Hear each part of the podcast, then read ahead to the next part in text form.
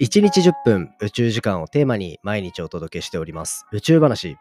今回は日曜日ということで1週間どんなポッドキャストのエピソードがあったか宇宙話総集編をお届けしていくとともに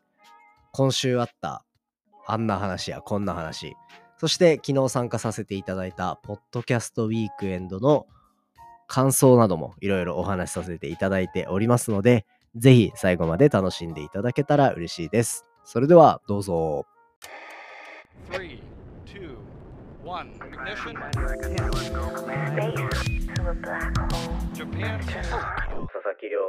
宇宙話。2023年12月17日始まりました。佐々木亮の宇宙話。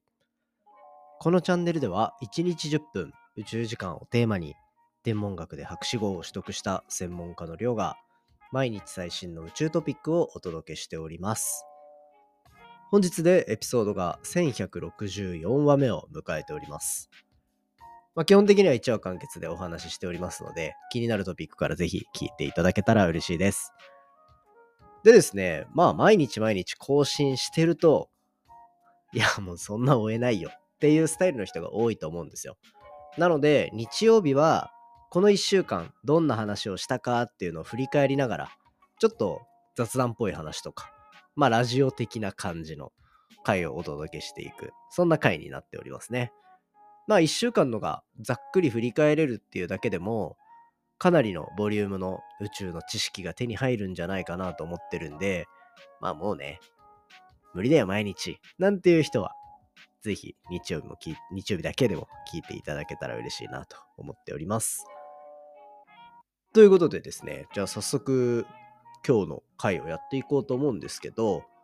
今週はそうですね、ちょっと体調不良を挟んでしまったので、悲しいなと思いつつなので、大きく5本になるんですかね、話した内容っていうのは。はい、お話ししていこうと思っております。で、まあ今は絶賛フレア特集中です。フレアって何かっていうと、まあ、星の表面で起こる爆発現象であるフレア。これをもうどんどん特集していく。そんな回になっております。いやね、こんなニッチな分野をひたすら喋るっていうのも、ポッドキャストならではかなと思っていて、これはね、ぜひみんなに楽しんでいただきたい部分ですね。まあ、僕がずっと専門で研究やってた分野でもあるので、うん。いくらでも喋れそうな感じはしてますね。まあ、どの分野でも言ってるんだけど。で、まあ、じゃあ月曜日。これね、月、火、水、木、金、土ですね。月曜日。これ、太陽フレアで1158話。太陽フレアで地上に被害が起きる理由がわからないっていうことで、これはまあ、太陽フレア発生すると、地球で結構やばいこと起こるんだよねってみんな言うんですよ、最近。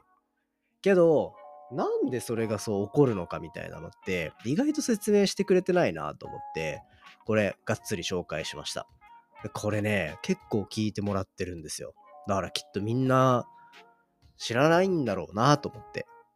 でしかも気になってたんだろうなと思って結構取り上げてよかったなと思った分野ですね。だフレアが発生してなんか物が地球に飛んできてでそれによって地球の例えば上空の磁気が乱れてとか、放射線とかもたくさん飛んできて、時期も乱れて、加熱現象が起こって、だんだん地球の大気が膨張していって、それによって人工衛星が操れなくなるみたいな、そういう話とかもあるんですよ。けどなんかね、太陽フレアのせいで人工衛星使えなくなったとか、なんかそういう原因というか、大元で起きた現象に対して結果の話しかしてくれないから、なんでだろうって思うところあるじゃないですか。そういったところをちょっとお話しした回なので、ぜひですね、ここをゆっくり、しかも繰り返し聞いてくれたら嬉しいなと思っております。で、火曜日ですね、火曜日。これ、1159話。太陽のフレアの周期、他でも見れるのかなっていう。これは質問、お便りいただいたところからの回答会になっておりました。もうね、宇宙話はみんなからのお便りをベースに全部作っていってもいいんじゃないかなと思うぐらいのものになってるので、みんなからの質問もじゃんじゃんお待ちしております。あとはもう感想とかもうバンバン送ってくれていいですからね。うん。そう、あれなんだって、こう、ポッドキャストって、全部聞かないと、前に話してるかもしれないって言ってコメントが送りづらいっていう、そういう現象があるらしいんですよ。結構ちらほらそういうのがあるらしくて、他の番組でも、こう、例えば、だいたい3年ぐらい、2年ちょいとか3年ぐらいやると、100エピソードとか行くんですよね。で、そうなってくると、なんか、100個、まあ100個だから頑張ったら聞けるしな、みたいな。聞いたらお便りしよう、みたいな。やめてやめて、みたいな。もうね、今聞いてくれてる人は、すぐにでも関わっていきたいって、ポッドキャストやってる人みんな思ってるんですよ。で、同じ話されても全然いいし、で、リスナーの人も、いや、それ前聞いたなって思うかもしれないけど、特に宇宙話なんて、同じ話、繰り返し説明しないと分かんないこともあるから、みんあなたが多分今どっかで疑問に思ったことっていうのは、一緒に聞いてるリスナー100人、1000人、同じ、こう、疑問を抱いてる可能性があります。なので、その中の先陣を切って質問してくれるっていうのは、みんなのためになるしね。っていうので、ぜひ、あの、過去のことも何にも気にしないで、それを聞いて思った疑問を投げる。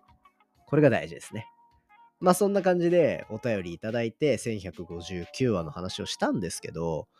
うん。意外と面白かったかなっていう。こんな話多分僕一人で考えようと思ったらしてなかったんですよ。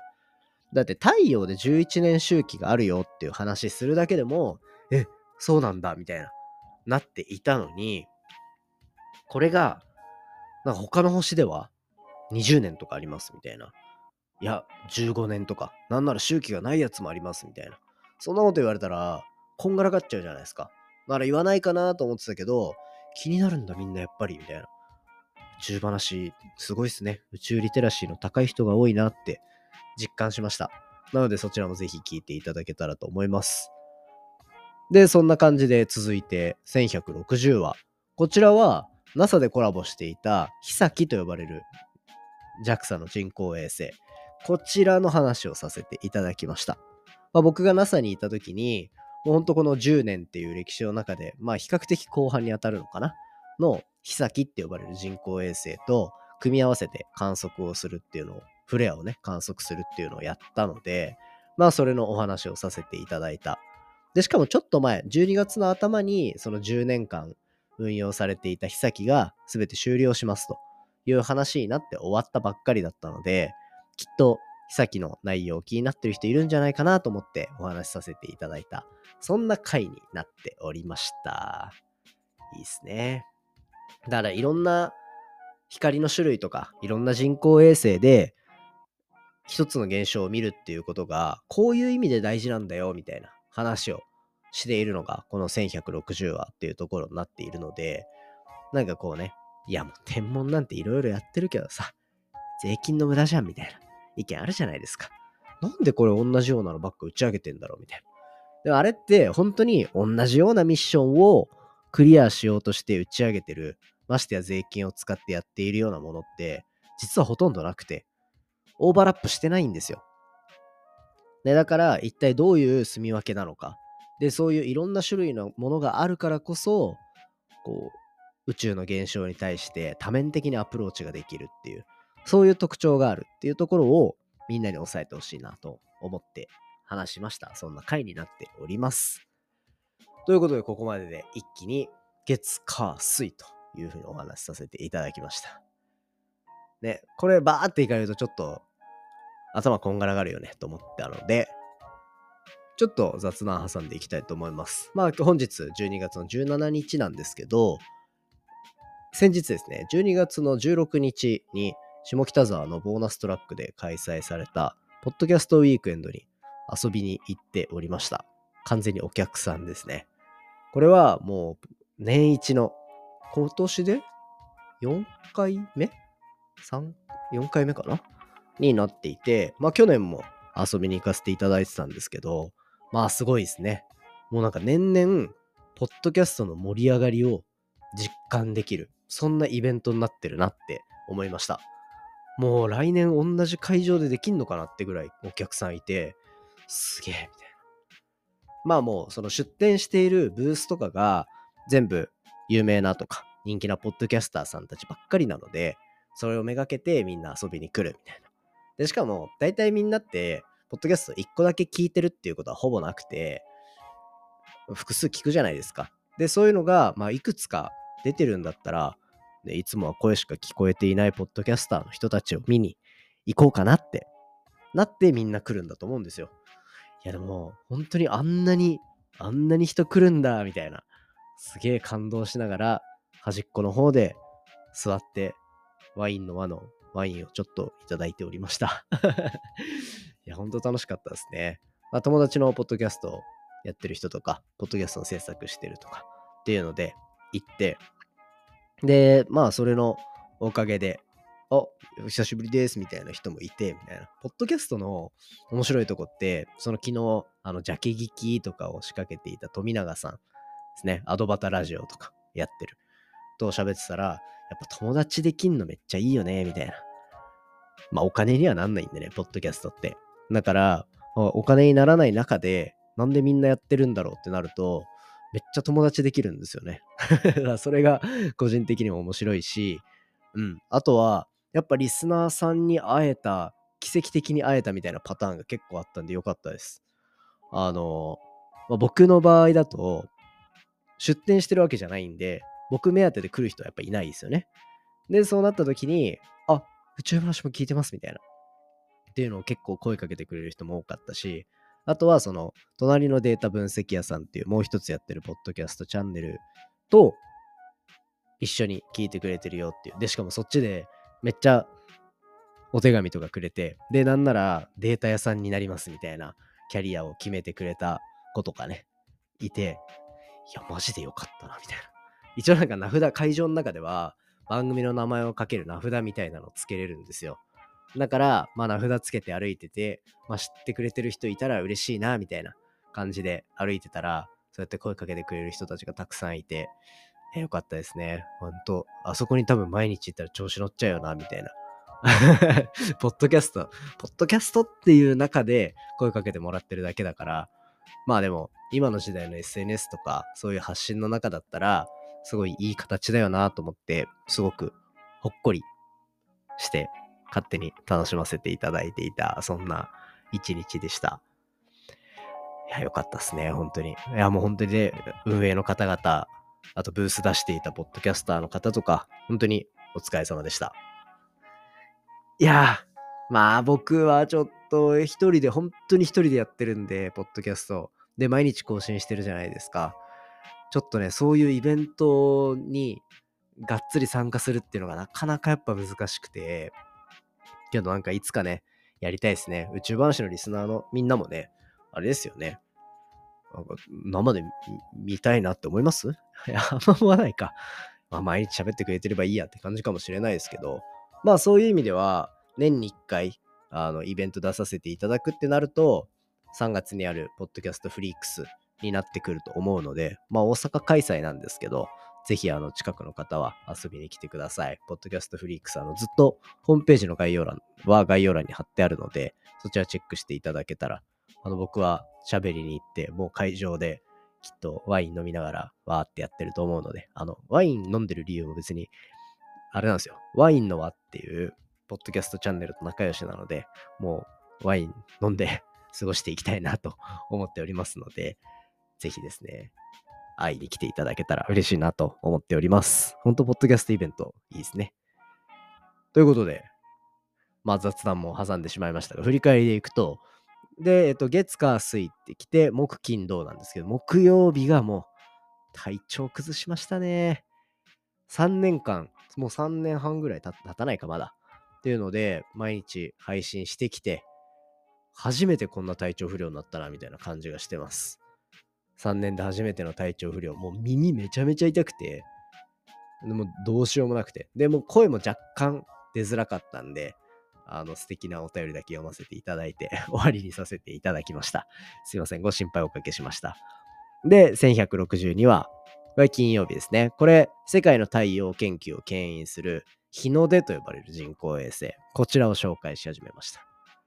これもうね、フレアといえば太陽。太陽を研究するっていうところが、まあ、どれだけ面白いのか。そして、それを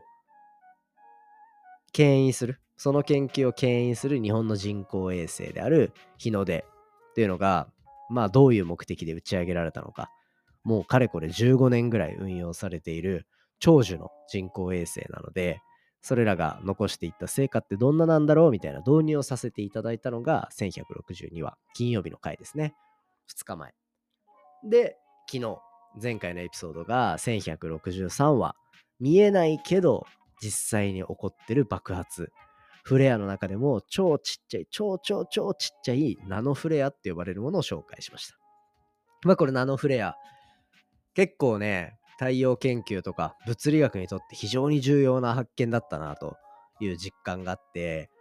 この太陽、外側に行けば行くほどコロナと呼ばれるものがめちゃめちゃ熱いらしい。太陽って5000度、6000度ってみんな思ってるのに、実は太陽からちょっと離れた上空まで行くと100万度にもなっているっていうコロナ加熱問題ね。なんで暑いところから、ね、熱源になってる太陽本体から離れるほど熱くなるのかみたいな。そこって結構まだ未解明なんですよね。まあ、結構分かってきてるんですけど。っていうところで、まあそこをぜひみんなに感じてほしいなっていうところでお話しさせていただいた。で、これも日の出の成果ですね。日の出太陽研究にとってはもう本当に重要になってきているので、こちらちょっと明日のね、エピソードも日の出の成果をお話ししていこうかなと思ってます。本当に日の出すごいんだからっていう ね、それで今太陽研究がどうやって進められてるのか。あとは、まあ、今回フレア特集っていうことで太陽フレアだけじゃなくて恒星フレアとかもピックアップしていこうと思ってるんですね。で、そのピックアップしていこうと思っている中で、恒星を見るのと太陽を見るのってどう違うんだろうみたいな。そこって結構疑問だと思うんですよ、みんな。なんで分けて言ってるんだろうな、みたいな。そこをちょっと明日のエピソードではガチッと押さえていこうと思っておりますので、ぜひこの日の出の活躍、そしてフレア特集後編につながってくる非常に重要なエピソード、明日聞き逃さないようにしてみてください。そんな感じで今回は以上ですかね。今週他に何かあったかな？あ、そう、喋ってないこと1個あったと思って、多分喋ってないんですけど、隣のデータ分析屋さんっていうそのもう一つやってるポッドキャストの方で、あの、僕が大学で持ってるデータサイエンスの授業があるんですけど、それのタイアップとかを結構やってるんですね。大学とか、まあ授業のシラバスってどうやって教授が作ってるのかあんまわかんないじゃないですか。なら、こういう狙いがあって作ったんだよね、みたいな、シラバス作成の裏側とかね。あとは授業やってみてどういう感想だったかとか、あんま聞かない大学の先生の話みたいなのをしてるんですよ。僕の実体験をもとにね。なので、そこをやっていて、で、そうしたら、中央大学の AI データサイエンスセンターっていうところからお話いただきまして、なんとその AI データサイエンスセンターでに興味を持ってくれる人をたくさん募りたいっていうプロモーションのビデオを作りたいと。で、それの出演をさせていただくっていうことで、月曜日に、あの、まあ、僕の母校である中央大学に行って、データサイエンスについて語るみたいな。で、しかも、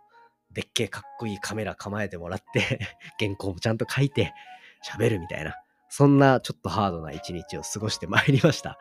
で、その動画とかは、まあ、きっと2月とかには公開できるんだろうなっていう感じなんですけど、ぜひですね、あの、僕の PV としても使っちゃおうかなみたいな 思ってるぐらい、すごい綺麗な映像で仕上げてくれると伺っておりますので、そちらもぜひ楽しみにしておいてください。ということで、まあそっちのポッドキャストも、だんだんね、認知が広がってきたんじゃないかなっていう嬉しさを感じておりますので、で、あとね、宇宙話のリスナーあんまりあっち聞きに行ってないんだよな。わかるんだよ、データ見ればっていうところなので、ぜひあの、登録とかだけでもね、しに行ってくれたら嬉しいです。あっちの僕のテンションはあの宇宙話とは全然違う、もうちょっとフランク、フランクというかね、あの友達と喋ってる感じの僕が見れるかなと思うので、ぜひ楽しんでいただけたら嬉しいなと思っております。そんな感じで今回は以上にしていきます。今回の話も面白いなと思ったら、お手元のポッドキャストアプリでフォロー、フォローボタンの近くにある星マーク、こちらからレビューいただけたら嬉しいです。番組の感想や宇宙に関する質問については、Twitter のハッシュタグ宇宙話、または Spotify の Q&A コーナーだったり、概要欄のお便りフォームからじゃんじゃんお寄せください。それではまた明日お会いしましょう。さようなら。